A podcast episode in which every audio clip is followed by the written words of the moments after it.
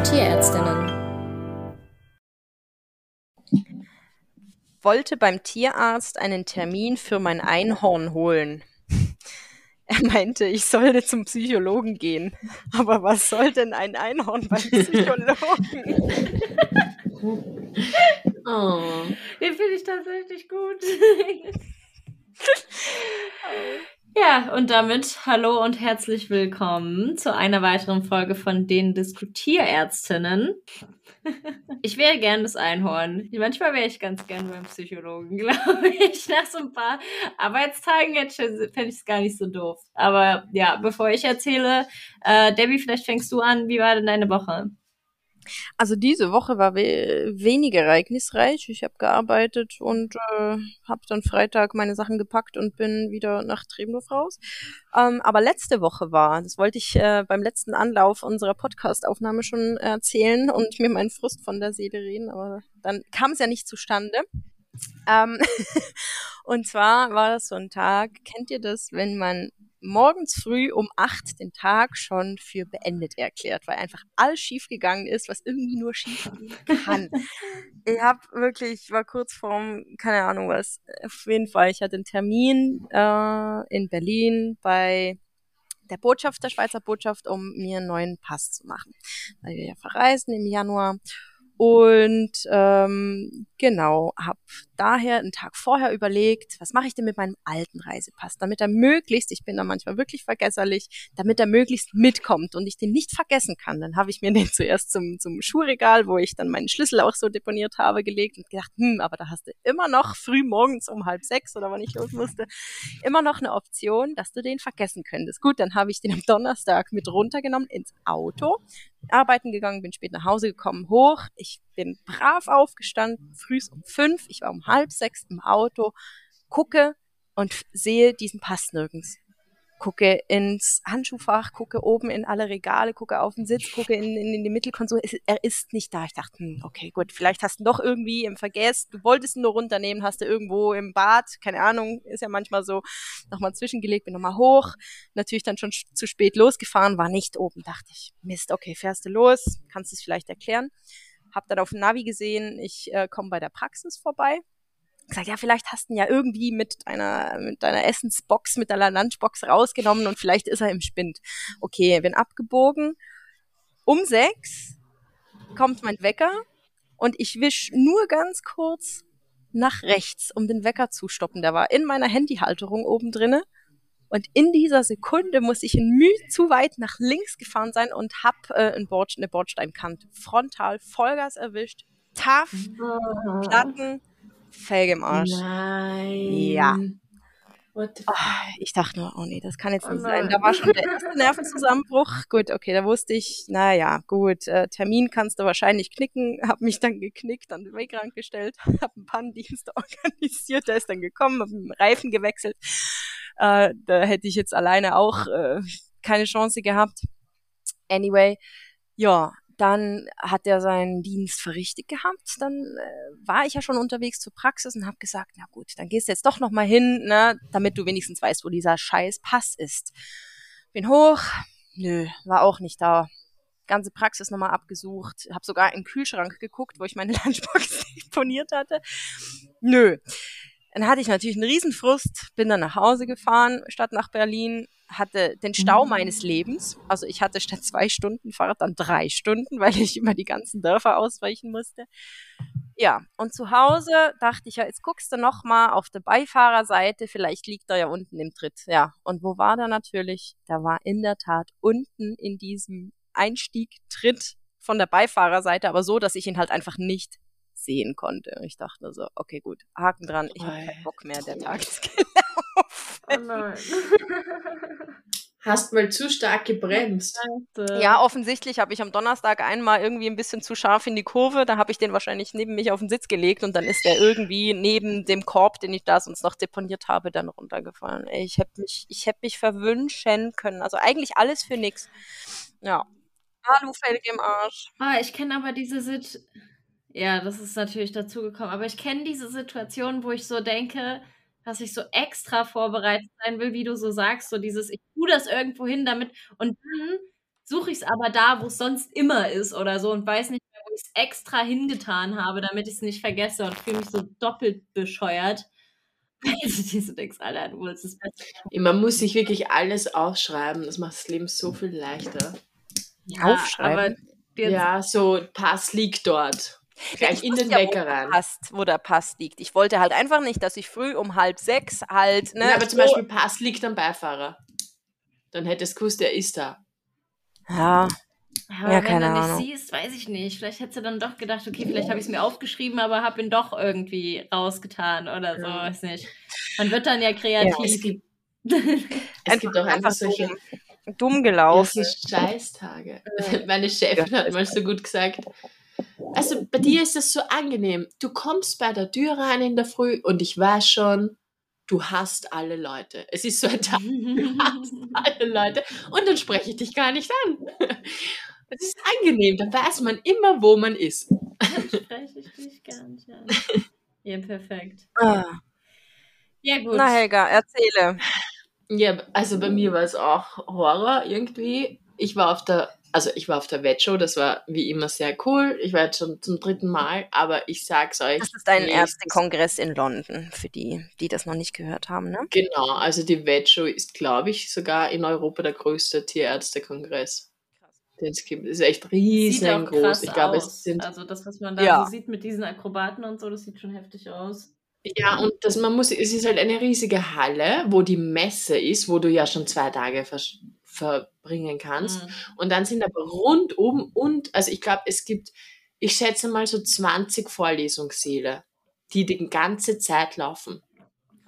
Und das, ich war mit vier Kleintierärztinnen, die die ganze Zeit nur in unsere WhatsApp-Gruppe geschrieben haben, geht's in den Vortrag? Ich gehe in den, kannst du in den gehen? Und ich will auch noch in den. Und, und ich, die Pferdetierärztin, immer so, hm. Mhm. Ich, bei Pferdemedizin gibt es auch immer gleichzeitig drei Vorträge, also Vorträge. Und du musst dich halt immer entscheiden, zu welchem du gehen willst. Oder du machst halt generell einen anderen. Ich habe mir dann auch einen von Kette Wett angeschaut über. Das fand ich echt heftig. Das passt auch zum heutigen Thema abgestumpft. Ist nämlich heute unser Thema. ähm, weil ich fand das eigentlich immer geil, wenn sie Rassen bannen, also Rassen verbieten ja. weil es ja oft den Sinn hat, weil das halt Rassen sind, die halt irgendwie leiden und, und man die verbietet. In dem Fall ging es um einen, irgendeine gewisse Bulldogge, die verboten wird. Mhm. Und das Ding ist aber, und ich dachte, das ist nur in Amerika so, aber das ist in der UK auch so, dass die nicht dieses Gesetz haben, dass du ein gesundes Tier nicht einschläfern darfst. Und wenn jetzt dieses Gesetz kommt, heißt das, dass alle Tiere und auch die, die das in, drinnen haben und im Tierheim sitzen, eingeschläfert werden. Weil die können ja dann nicht mehr vermittelt we- werden, weil sie gebannt sind. Und Oh, das, ist hart. also das, wie ich das check, weil eine aus dem Publikum hat dann ziemlich emotional gesagt, dass sie halt dann wieder die Tierärzte sind, die die ganzen Hunde einschläfern müssen. Und dann habe ich erst checkt, dass die die ganzen Hunde dann einschläfern, wenn die gebannt sind, weil die die nicht mehr vermitteln können. Krass. Aber das ist ja, Und was du nicht vermitteln kannst, wird eingeschläfert. weil das dann niemand nimmt oder weil du die dann nicht mehr vermitteln darfst? Du darfst sie nicht mehr vermitteln, weil sie ja gebannt sind, also weil sie ja verboten Ja, aber das sind. ist ja schon ein bisschen bescheuert. Das könnte man rechtlich ja so regeln, dass halt keine Nachzuchten mehr erlaubt sind ja, so. genau, genau, machen sie aber Das nicht. ist bescheuert. Weil wenn wir hier in Deutschland davon sprechen, dann geht es ja auch immer darum, dass, dass wir klar machen, ja, es geht nicht darum, dass die Tiere, die jetzt da sind, getötet werden sollen, sondern einfach nur darum, dass halt nicht noch mehr davon Genau. entstehen. Und wenn du Besitzer bist, ähm, dann kannst du das auch quasi beantragen, dass du halt, dass dieser Hund schon da ist und so. Aber äh, wenn du ein Tierheim bist, dann darfst du diese Tiere nicht mehr vermitteln. Ja, aber das ist doch krank, wenn die Tiere Ja, schon da komplett. Ich habe überhaupt, ich habe das überhaupt nicht packt. Ich habe denen dann auch allen gesagt, also meiner Gruppe vom Wettteam, auch gesagt, ich finde das gerade urarg. Dürft ihr, wenn jetzt ein, jemand mit einem alten Hund kommt und sagt, er will den einschläfern, weil er will nicht mehr, dürft ihr den einschläfern? Und sie so, ja, ja, wenn die Besitzer das wollen. Boah, Puh. das ist ja krass. Was ja bei uns aber ja irgendwie immer die Phase ist, weil wir dürfen ja gesunde Tiere nicht einschläfern, aber schlachten dürfen wir nur gesunde Tiere. Ja, ja, klar, aber ich Das meine, ist ja auch wieder so ein Scherz. ja, das stimmt schon, aber ich meine, das hat ja ja dann irgendwie auch noch so ein bisschen die Begründung mit diesem vernünftigen Grund. Schlachten tust du Tiere ja, um sie zu essen und nicht um weil sie zu töten. ist, ja. Und wenn das hier in Ordnung wäre, überleg dir mal, wie oft du Tiere, also im Kleintierbereich, einschläfern müsstest, dürftest, würdest, weil die Leute kein Geld für irgendwelche Behandlungen haben. Ja, ja, aber da, that's real life in, in Amerika und in Alter, der UK. Das war mir auch nicht bewusst. Also in Amerika, ich meine, ich bin ja sehr gegen PETA, gegen diese Tierschutzorganisation, die ja vielleicht auch sehr viel Gutes macht, aber ähm, die unterschreiten halt diese 72-Stunden-Regel oft.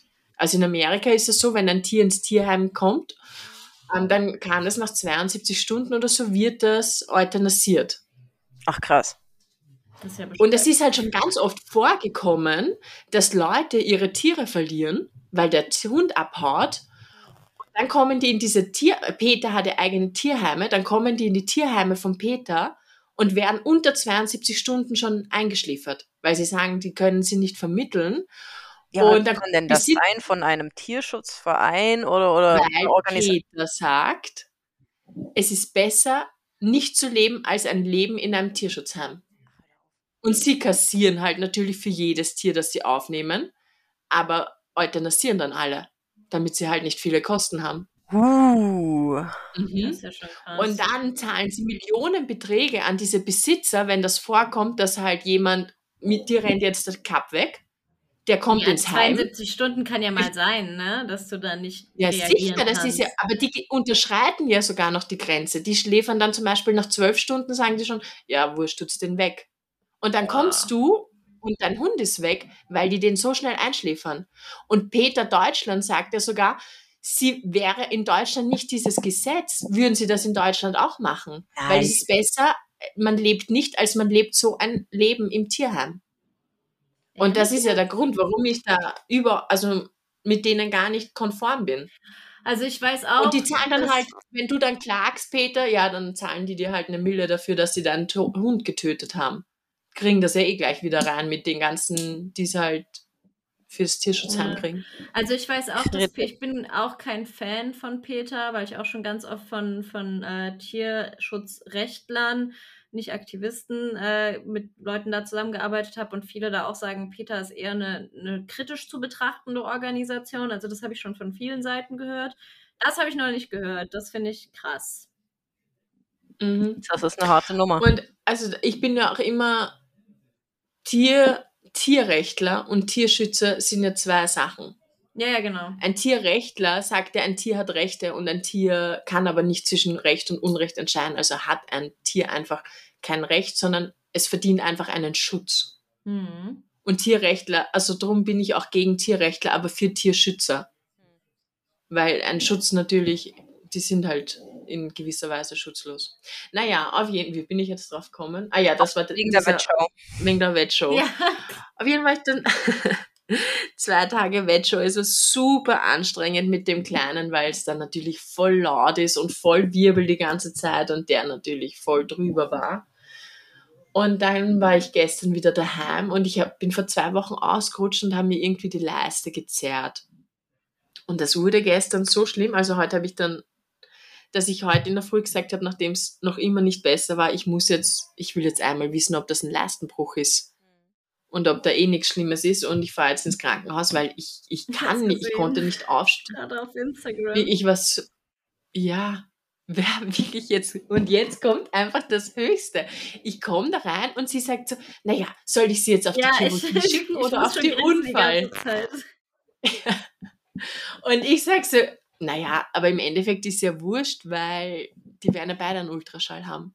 Und dann sagt die, naja, aber Ultraschall machen sie am Sonntag nicht. Mhm.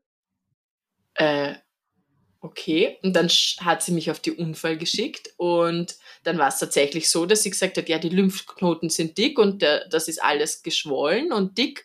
Ähm, da muss man halt einen Ultraschall machen, aber sie machen jetzt ein Röntgen, weil Ultraschall haben sie am Sonntag nicht. Dann kam natürlich beim Röntgen nichts raus, wie erwartet. Und dann hat sie gesagt, ja, ich soll morgen zum Hausarzt gehen und dann Ultra und zum Ultraschall gehen. Was ist das für eine Medizin? Was ist denn das? Ich meine, wie kann man eine Chirurgie anbieten ohne Ultraschall? Und ein Unfall, stell dir vor, da kommt er nach einem Unfall und die machen keinen Ultraschall. Was ist denn das für eine Stümpermedizin? Ja, vor allem, wenn, wenn jemand da ist, der das kann, dann muss ja wenigstens einer in Rufbereitschaft sein oder so, der, der, der Schall. Also erstens finde ich es schon komisch, Entschuldige, dass Leute also, haben, die keinen Ultraschall können. Ja, eben. Weil bei Wie uns musst du auch Schall Also da würde ich mich ja schämen, ja, wenn ich diese Position bekomme, du bist an der Chirurgie im, am Wochenende und hast Dienst an einem Krankenhaus. Das ist ja jetzt nicht die Bauernpraxis, weiß ich was, sondern es ist ein Krankenhaus und du hast da Dienst auf der Chirurgie oder auf der Unfall und, und du kannst keinen Ultraschall. Nein, also das ist so erbärmlich und traurig, das, da kann ich gar nicht weiterreden. Nein, nicht du bist dran. ja, das Thema dürfen wir gerne nicht rein. Das war jetzt zu schnell, oder? Oh nein, ist, ist raus. Leitung gefallen. Ja, die hat halt schon zweimal rausgehört vorher. Dann überbrücken wir mal. Jo, äh, bei mir war jetzt auch nicht so viel Spektakuläres tatsächlich. Ich hatte ein paar Fortbildungstage auf der Arbeit, wo es aber viel darum ging, irgendwie jetzt erstmal mit dem Computersystem da klarzukommen, das die benutzen. Und dann auch noch eine Augenfortbildung, äh, Debbie. Hatte ich dir, glaube ich, auch gestimmt. Da wolltest du mir noch eine Sprachnachricht schicken. Die schuldest du mir noch. Die kriegst du noch, die kriegst du ah, noch. Ja. Ich bin noch nicht dazu gekommen. Sehr gut. Äh, nö, genau. Gestern habe ich irgendwie ein bisschen Training mit Cup gemacht, uh. weil das unter der Woche gerade ein bisschen schwieriger ist, zeitlich einzubauen. Ich muss erstmal wieder in die ganze Arbeitsthematik und nebenbei noch Sachen auf die Kette bekommen, wieder reinkommen. Und heute habe ich meinen ersten Erste-Hilfe-Kurs in der Hundeschule gegeben. Das war tatsächlich ganz cool. Spaß gemacht. Auch so ein bisschen, da musste Cup auch herhalten für Pulsmessen und Verband anlegen und Mund-zu-Nase-Beatmung und so. Und wir haben ein bisschen Herzdruckmassage zu atemlos gemacht. ganz witzig. Ähm, Gute Hygiene. Ja, das hat Habt ihr das schon oft gemacht? In real life? Ich habe es noch nie gemacht. Wiederbelebt? Ich habe schon ein paar. Ja, ich habe es schon ein paar Mal gesehen, aber ich selbst habe es noch nie gemacht. Ja, doch. Ich muss schon ein paar Mal. Ja. Und, und hast schon mal zwei, zwei haben wir wiederbekommen. Von denen noch, was waren das? Ja, es waren nicht, nicht so, so viele, Gott sei Dank. Ja nicht irgendwo in der Emergency Care oder so.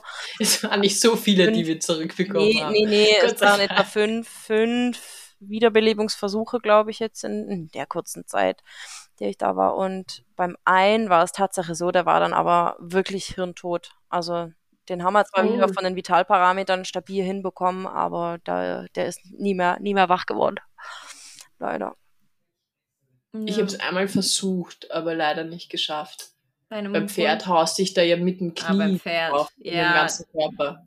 Da musst du so richtig, wir haben da mal ein Video von gesehen in der Uniklinik. Aber ich ja. meine und auch. Dann streckst du den Kopf über und hältst halt eine Nüste zu und pustest da rein. Ja.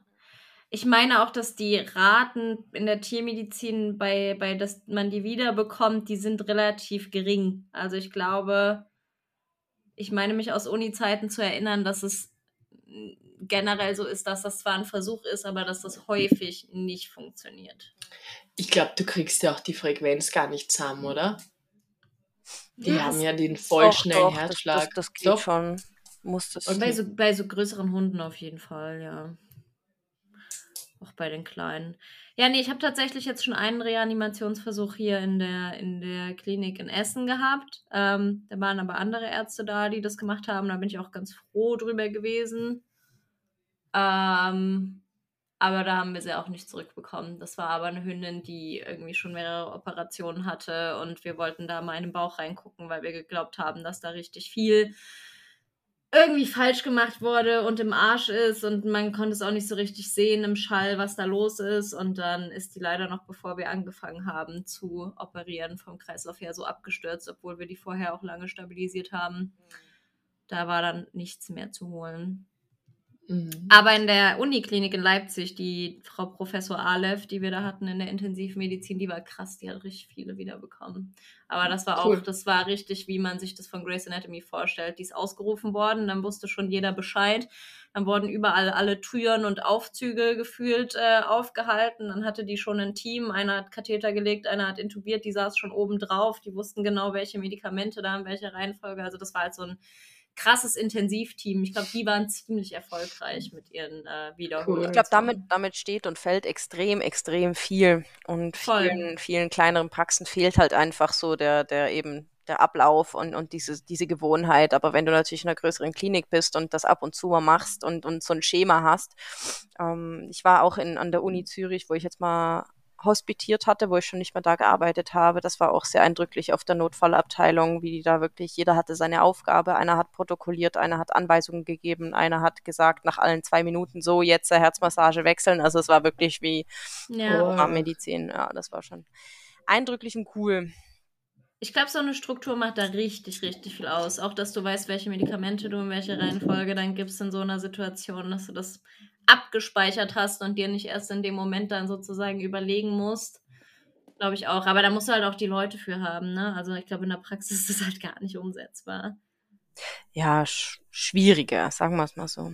Schwieriger, ja. Ich war froh, wenn ich eine TFA hatte in meiner alten Praxis, die mir helfen konnte.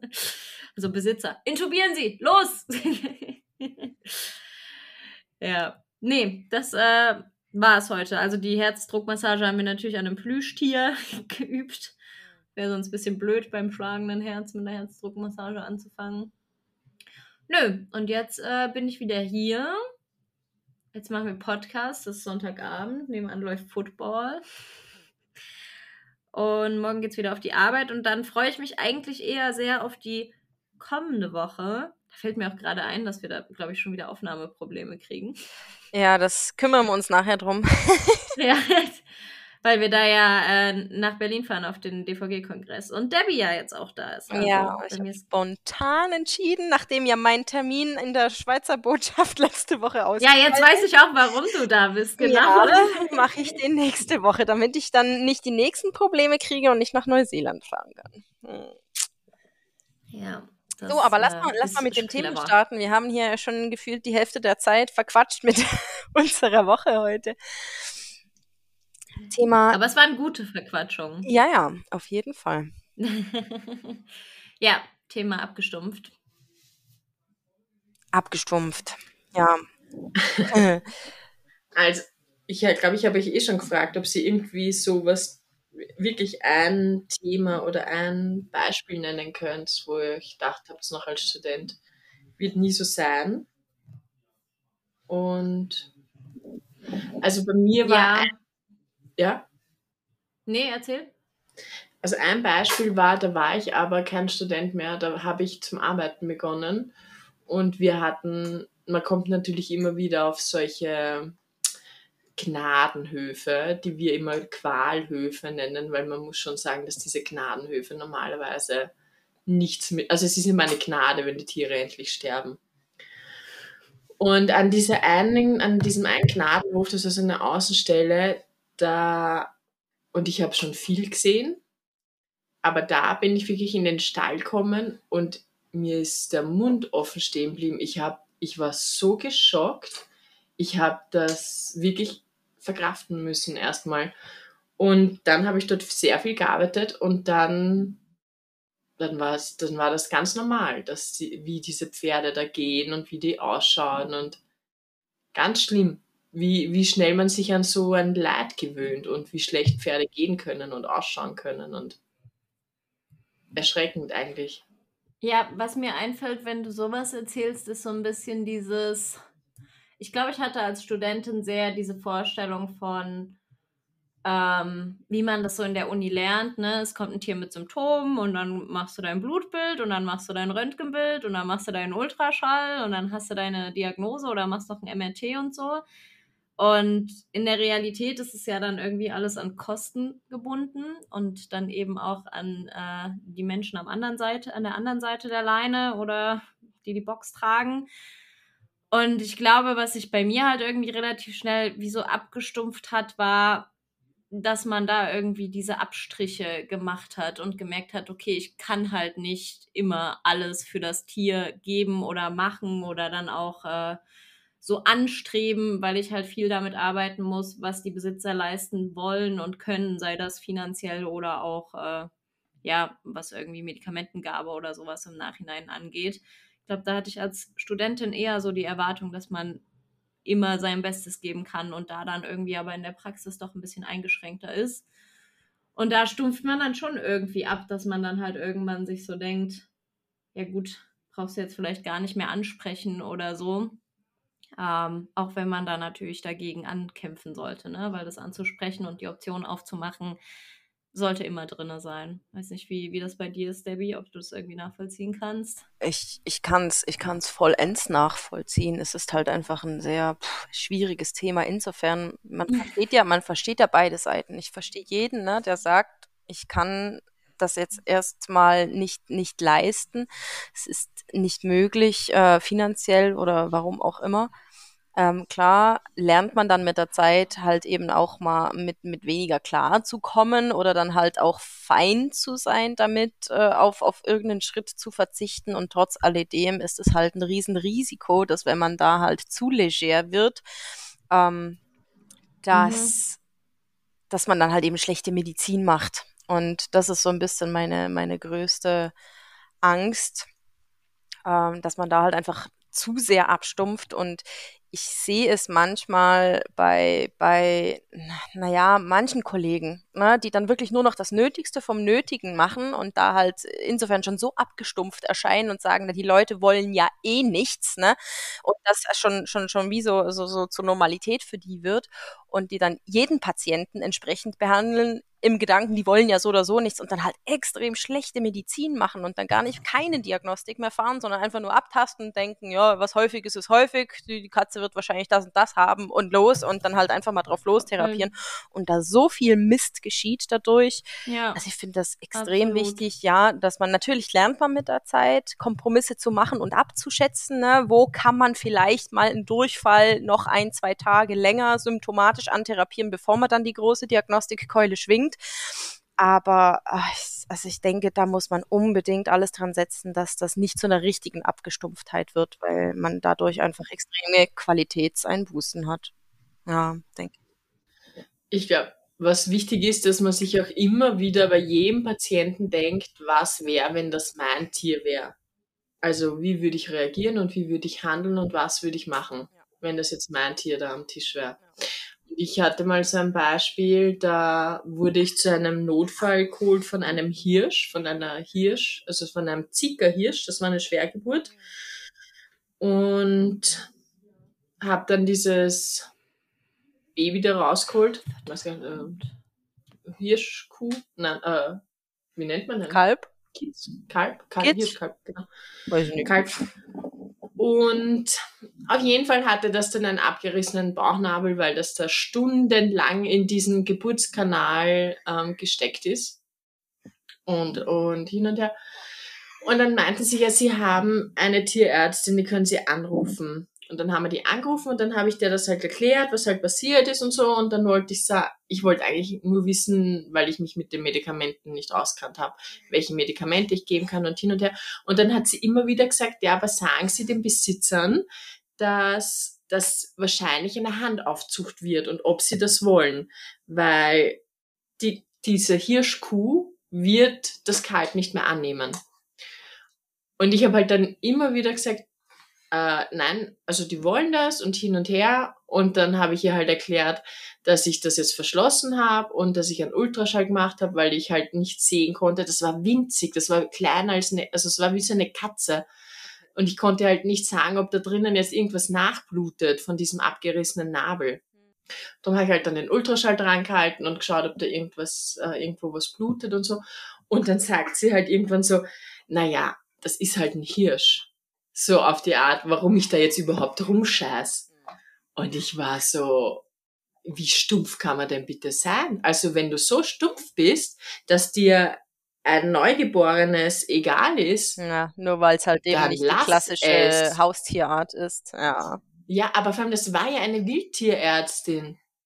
Und das. Ach so. Ja, noch dazu.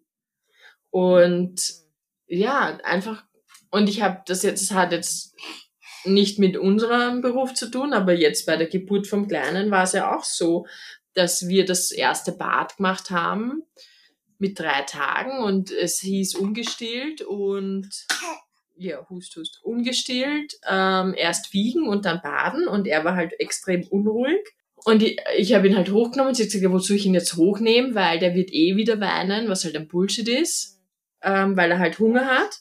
Und dann haben wir ihn gebadet und er hat halt geweint. Und ich habe dann irgendwann gesagt, das ist gerade so schrecklich. Und sie war ganz verblüfft und sagt so, wieso? Und ich so, ja, weil er weint. Und sie so, na ja, daran müssen sie sich gewöhnen. Und da habe ich gesagt, nein, sicher nicht, weil meine Tochter hat nie geweint.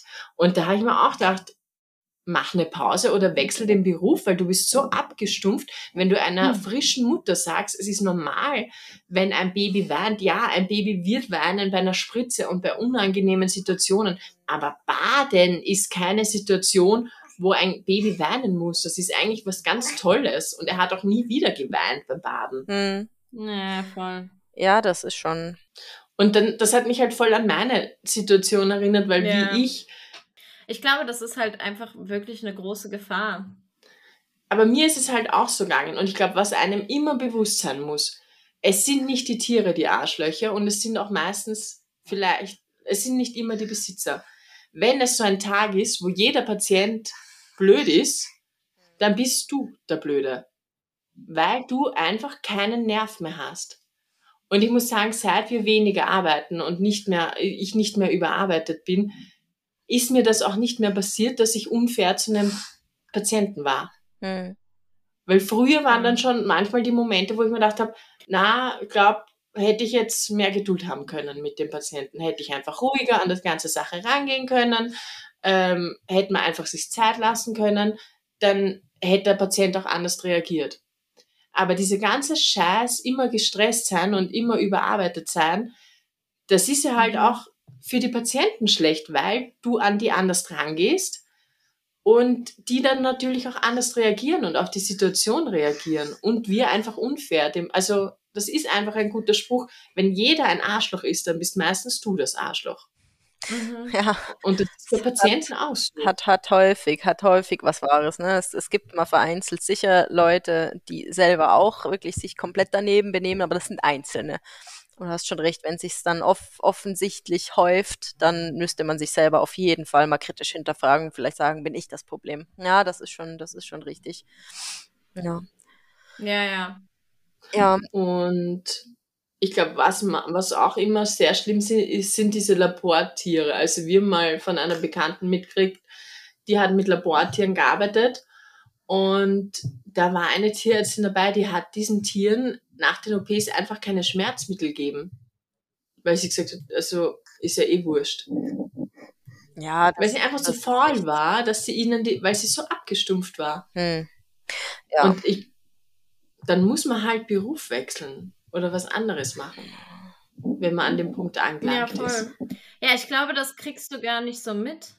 Ne? Also dass du dann an dem Punkt bist. Ich glaube, da ist es halt immer gut, wenn du Kollegen oder Kolleginnen hast, die dir das dann eventuell auch nochmal reflektieren oder so. Weil ich habe das zum Beispiel in meinem Jahr in der Praxis, in der ich jetzt war, auch gemerkt, dass ich dieses, dieses Übergewichtsthema zum Beispiel teilweise nicht mehr so angesprochen habe, weil ich halt immer so ein blödes Feedback bekommen habe, die Leute das nicht eingesehen haben und so weiter, dass auch einfach in der Praxis generell nicht so viel gemacht wurde, in der ich war und dann habe ich so jetzt, wo ich wieder wo bin, wo ich merke, es wird mehr angesprochen, habe ich so gedacht, boah, ich glaube, ich bin da auch schon ein bisschen abgestumpft in dem einen Jahr und habe das gar nicht mehr so häufig gemacht. Also ich glaube, das passiert viel. Ja, auf, auf, auf jeden Fall. Also da, da sprichst du eigentlich was ganz Gutes an, was, was auch extrem wichtig ist, ja, ja, wenn, wenn je nachdem, du, du resignierst dann an irgendeinem Punkt. Ne? Also das hat dann weniger, mhm. ja, ich weiß nicht, ob abstumpfen wirklich das, das Richtige ist, aber schlussendlich ist das die Folge, ja genau, weil du es dann von dir aus auch gar nicht mehr wirklich ansprichst, weil du eben das Gefühl hast, es bringt ja so oder so nichts.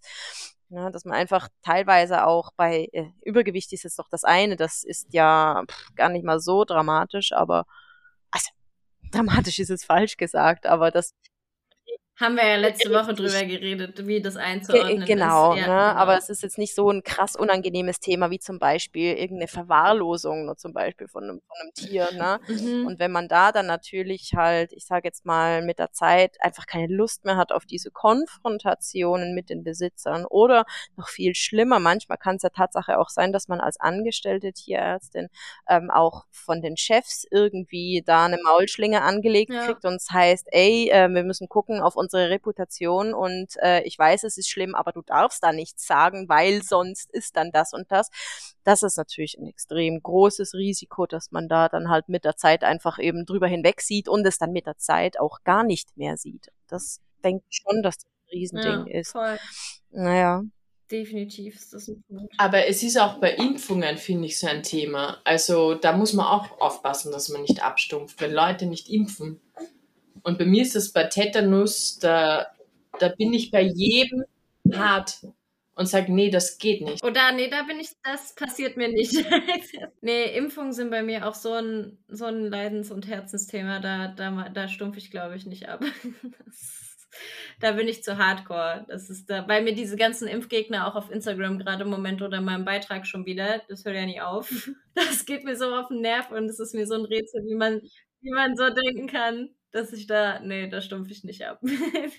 Aber was, glaube ich, auch noch ein Thema ist, äh, manchmal hat es eventuell ja auch einen psychologischen Sinn für das, was wir machen, zum Beispiel beim Thema Euthanasien. Also, weil das war für mich, weiß ich noch, als Tierärztin ganz am Anfang super schwierig, auch wo es noch so ein bisschen darum ging, wie mache ich das jetzt und dann vielleicht noch die Aufregung dabei war, boah, sitzt der Venenkatheter und bla, was mache ich, wenn das Herz jetzt irgendwie nicht aufhört und was ist, wenn der Hund nochmal zuckt oder so, was ja reflexartig sein kann. Dann musst du da mit den Leuten umgehen, die alle sehr unterschiedlich reagieren. Und da bin ich mir ziemlich sicher, dass jeder irgendwie ein bisschen abstumpft, dass einem die Euthanasien immer weniger ans Herz gehen. Ja, es gibt mal welche, die sind dann wieder schlimmer, äh, weil man sich mit den Leuten super gut versteht, weil es ein lange begleiteter Patient ist und dies und das. Aber ich denke, das ist schon auch ein Thema, wo man irgendwie nicht im Negativen abstumpft, aber was halt Leute, die das nicht jeden Tag machen, natürlich ganz anders mitnimmt als einen selbst, wo das aber eine psychologische Funktion hat, weil wir können ja nicht es gibt Tage, da schläfert man drei, vier, fünf Tiere ein. So, wenn einen das jedes Mal komplett fertig machen und man das an sich ranlassen würde, ja, dann dauert es nicht lange bis zur ersten Einweisung. Also im Sinne von ab, abstumpfen, ich sage jetzt mal in Anführungs- und Schlusszeichen, zum Selbstschutz dann schlussendlich, ne, dass du dich da mit der Zeit ja. einfach lernst abzugrenzen äh, ja, genau, abgrenzen, habe ich auch gerade gedacht. Mm, ja. Das ist ein gutes Wort, das es beschreibt. Also, dass das halt unterschiedlich sein kann. Auf, auf, auf jeden Fall. Also, da habe ich mir jetzt auch in, dem, in der kurzen Laufbahn, es, es, es, sind ja jetzt noch nicht Jahrzehnte, ähm, ja auch schon so ein bisschen mhm. ein Schema F dann zurechtgelegt, dass ich einfach mich wirklich auf die, auf die positiven Aspekte versuche zu fokussieren, auch wenn gar nichts Positives per se natürlich an der Einschläferung da ist und am Tod per se, aber dass man es dann halt doch als Erlösung wenn man, also wir haben ja Gott sei Dank eben hier in Deutschland ne, das Gesetz, dass man nicht einfach mal just for fun oder weil es jetzt halt lästig ist, ähm, euthanasieren darf, sondern dass man halt wirklich einen, einen, vernünftigen Grund dafür braucht. Und wenn man dann natürlich einem schwer kranken Tier halt einen weiteren Lebens Leidensweg dann, ähm, wie sagt man dem, jetzt fehlen, fehlen mir die Worte, ersparen ja, kann, dann, ähm, ja, ja. dann, dann ist das halt einfach für mich, ich versuche mich dann einfach darauf zu fokussieren und, und alles andere, ja, halt soweit erstmal gar nicht mehr an mich ranzulassen. Und ja, das ist auch ein gewisses Abstumpfen natürlich. Ja, irgendwie schon. Ich glaube, man darf eben auch so nicht schlampig werden, finde ich. Da muss ich mich auch immer ähm, an der Nase nehmen. Ich weiß nicht, ob das so mit Abstumpfen, aber vielleicht auch ein bisschen Abstumpfen, dass du du siehst was und denkst dir, ja, das ist eh das. Und ja, übergehst ja. Untersuchungsschritte, weil du schlampig mhm. wirst. Ähm, und eben, was ich eben gerade bei Thema Euthanasie, da schaue ich, da höre ich immer dreimal drauf. Weil ja. ich, was wäre mein Horror, wenn der nochmal aufsteht. Voll. Oder die Besitzer nehmen beim Hund jetzt den mit und dann springt er im Auto wieder hoch oder irgendwas. Das ist auch so meine Hör übelste. Horrorvorstellung. Wenn die Leute das Tier mitnehmen, denke ich mir auch immer so, ja, auf Nummer sicher gehen, auf jeden Fall. Kann ich voll nachvollziehen. Ich bin da echt, ich warte echt so ich, fünf Minuten, dann höre ich ab und dann nochmal fünf Minuten und dann denke ich mal, jetzt hat er schon so lange nicht geatmet, jetzt muss er allein deshalb wäre er jetzt schon tot. Selbst ohne Medikament. Voll. Ah, Ja, nein, da muss man echt aufpassen. Ja. Und ich, ich, ich glaube, das beste Thema von abgestumpft sein ist immer nach diesem Schlachthofpraktikum, Mm. wo so viele Vegetarier werden. Stimmt, das wollte ich vorher noch, noch äh, erwähnen. essen sie wieder Fleisch, Hm. weil es wieder raus ist. Oder, genau. Ja, ja. Es wird Ja. einem- Einerseits so, aber das ist dann wieder mehr ein Verdrängen und halt einfach alles, was man nicht präsent hat, ne, das, das äh, ist der Mensch, äh, ist es da super gut drin, dann gar nicht mehr weiter drüber nachzudenken. Aber ähm, auch da ist es, glaube ich, für, für einen Schlachttierhofarzt auch super wichtig, dass man auch da nicht abstumpft und halt weiter Ja, aufmerksam bleibt und halt eben Tierschutzverstöße, obwohl vielleicht Voll. viel Gegenwind jeweils kommt und obwohl das extrem viel Kraft kostet, dass man die halt einfach immer während ähm, meldet und, und, und aktiv bleibt und nicht einfach dann durchwinkt und sagt, ja, ist ja eh halt so. Ne? Und ich finde, es gibt aber halt auch solche Jobs wie ähm, Schlachthof und ja. so. Eigentlich soll es da immer, so wie bei der Präsidentschaft, eine Zeit geben, wie lange du das am Stück machen darfst. So beim, also Präsidenten dürfen ja nur vier Jahre Präsident sein und dann halt nochmal. Aber dann sagen, okay, du darfst das jetzt ein halbes Jahr machen und dann machst wieder was anderes, dass du halt, weil du stumpfst automatisch ab. Hm. Es ist einfach so. Wobei ich schon denke, dass es auch viele wertvolle Tierärzte eben gibt, die das länger machen und die da auch wirklich halt da mit der Zeit auch so, so den, den, den Drive finden und das Ganze auch wirklich super gut machen. Und wenn du solche Leute dann natürlich aus dieser Position, wo sie sich vielleicht auch einen gewissen Ja. Stand erarbeitet haben, dann rausnimmst.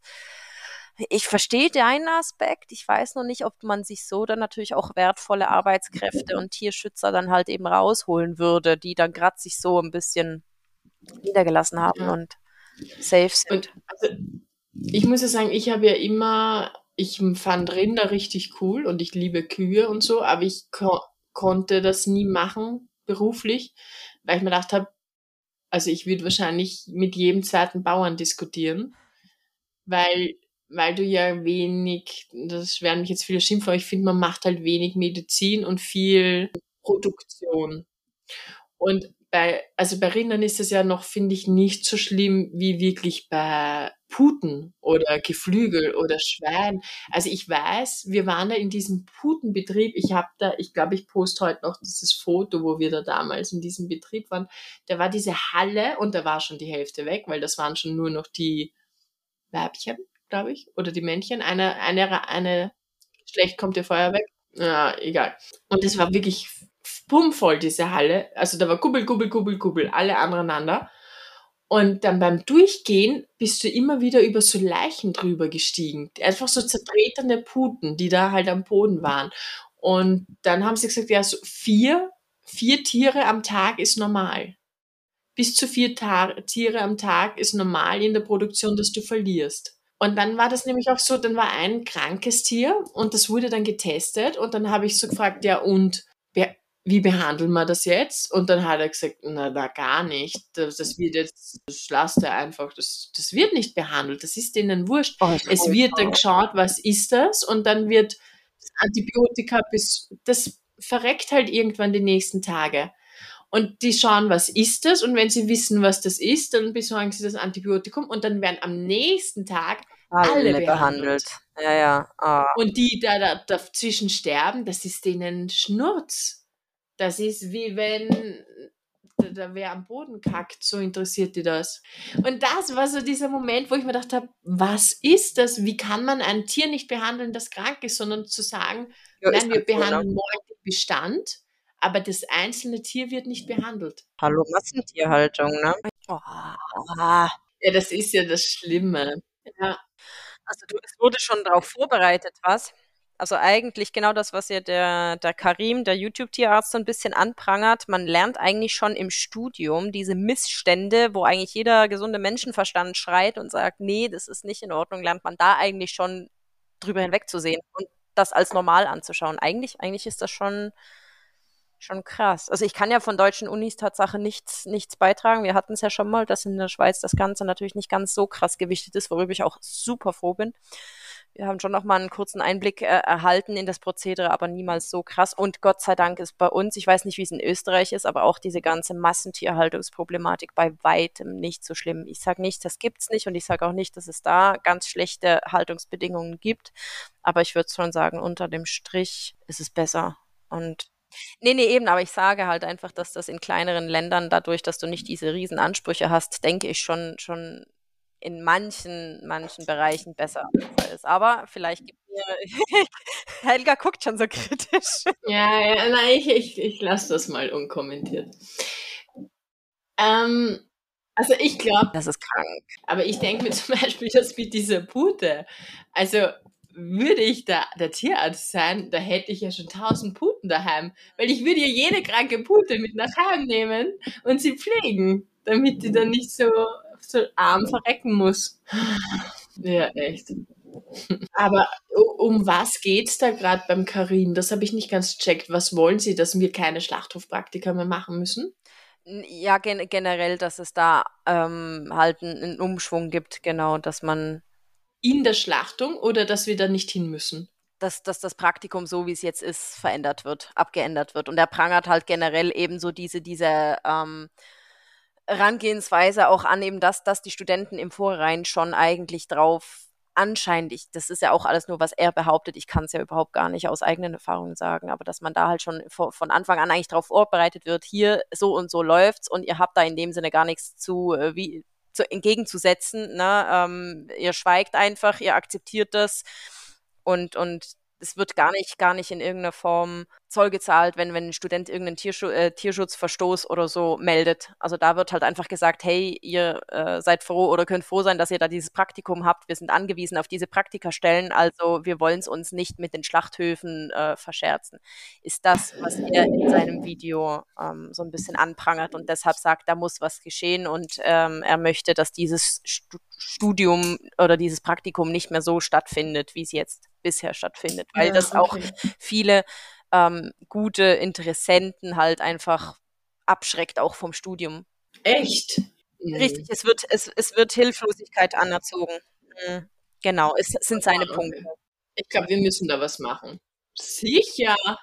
Social Media ist die größte Möglichkeit. Ja, aber wisst ihr, was ja, wir, bei uns ist ja dieses Filmverbot gekommen. Und das ist eigentlich ein Scherz. Na genau. Weil was geht's. haben sie denn zu verheimlichen? Genau, da, um, da, um das geht's. Ja, aber wir nicht mehr. Was wollen die mir? Ja, eben, darum sollten ja wir was machen. Also ich leite das jetzt mal in die Wege. Und was finde ich auch, also ich finde ja, dass wir uns mehr für die Studenten einsetzen sollten.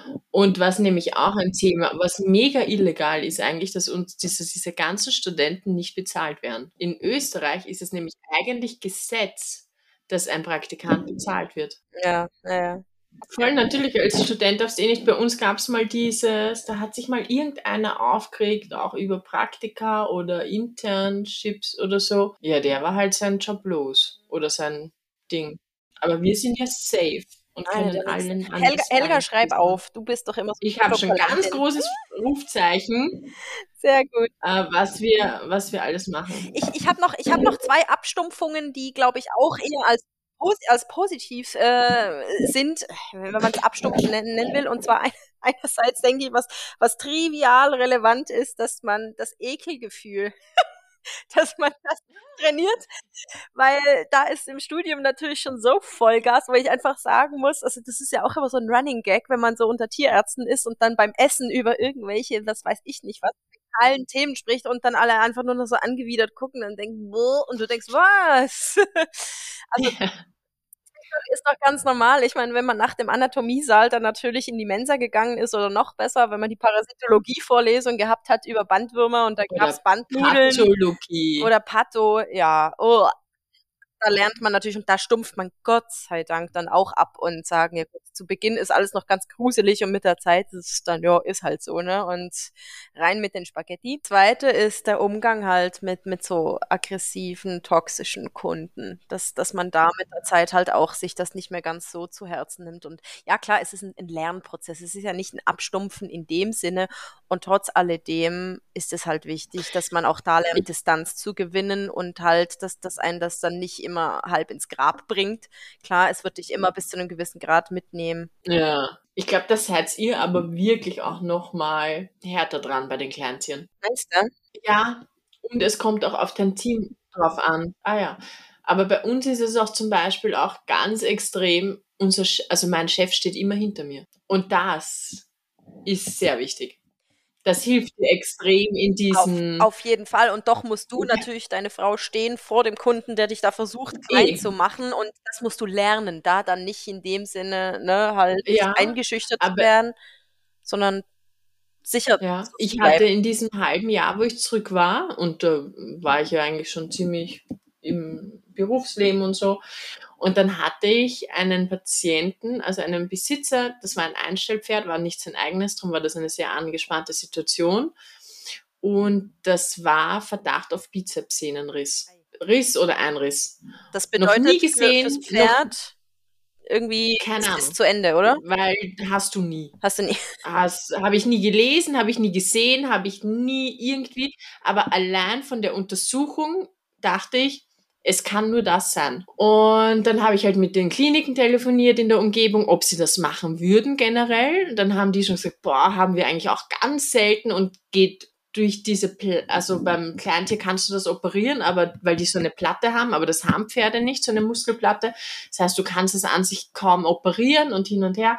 Habe nochmal mit meiner Kollegin telefoniert und hin und her. Der Besitzer hat das natürlich mitkriegt, aber ich dachte ja auch nicht, dass das was Negatives ist weil du musst es ja mit den Kliniken abklären, wenn du es operieren willst. Auf jeden Fall sagt er dann irgendwann total genervt und zu mir, ja, schick's jetzt endlich mal wen vorbei, der sich auskennt. ich soll jetzt quasi meinen Chef vorbeischicken. Und mich hat das in dem Moment, ich habe dann, ich hab dann wirklich rennen müssen. Ich bin dann am Auto gesessen und habe meinen Chef angerufen und ich so, ja, bist du gerade irgendwo in der Nähe? Und er so, ja. Ja, weil, ob er vorbeikommen kann, weil das und das ist passiert. Und er so, ist da jetzt schlechte Stimmung oder was? Und das war nämlich ein Besitzer, der normal voll nett ist. Also, wenn das so ein blöder Besitzer gewesen wäre, glaube ich, hätte es mich auch nicht getroffen. Weil dann hätte ich mir gedacht, ja, du bist halt ein Arschloch. Aber das war halt der voll nette Besitzer eigentlich. Jeder war komplett verblüfft, dass der so war. Und wie er dann mich dann noch so noch fragt, so, ist jetzt da leicht schlechte Stimmung oder was? Dann hat dann hat's mich so dann habe ich so weinen müssen. Und dann ist halt mein Chef kommen und war so aha ja mhm, mhm, und hat es untersucht und hat sich dann die Röntgenbilder aber naja sehr gute Röntgenbilder hat die Kollegin da gemacht weißt du? Und so kommt halt hat dann mein dann, Chef. hat dich dann ja, aber cool. voll ja das ist mega. voll und das ist halt was ganz anderes, wie wenn du dann einen Chef hast und der so sagt, naja, okay, also bei den Bildern oder so, da kann man ja auch nicht wissen. Und vor allem, ich hatte natürlich die richtige Diagnose. Ja, warte. Er hat es ja dann bestätigt, ja. Krass. Und trotzdem ist man dann in dem Moment einfach von dieser, holst jetzt endlich mal wen, der sich auskennt, das hat mich so aus der Bahn geworfen. Mhm. Das glaube ich. Ja. Und da lernst du halt einfach eine gewisse, ne, schlussendlich, was ist denn das? Ist das Resilienz? Ja, ne? Dass du halt einfach. Ja, give a fuck. Hm. Or not give a fuck. Schönes Schlusswort. Mach es gut. Baba.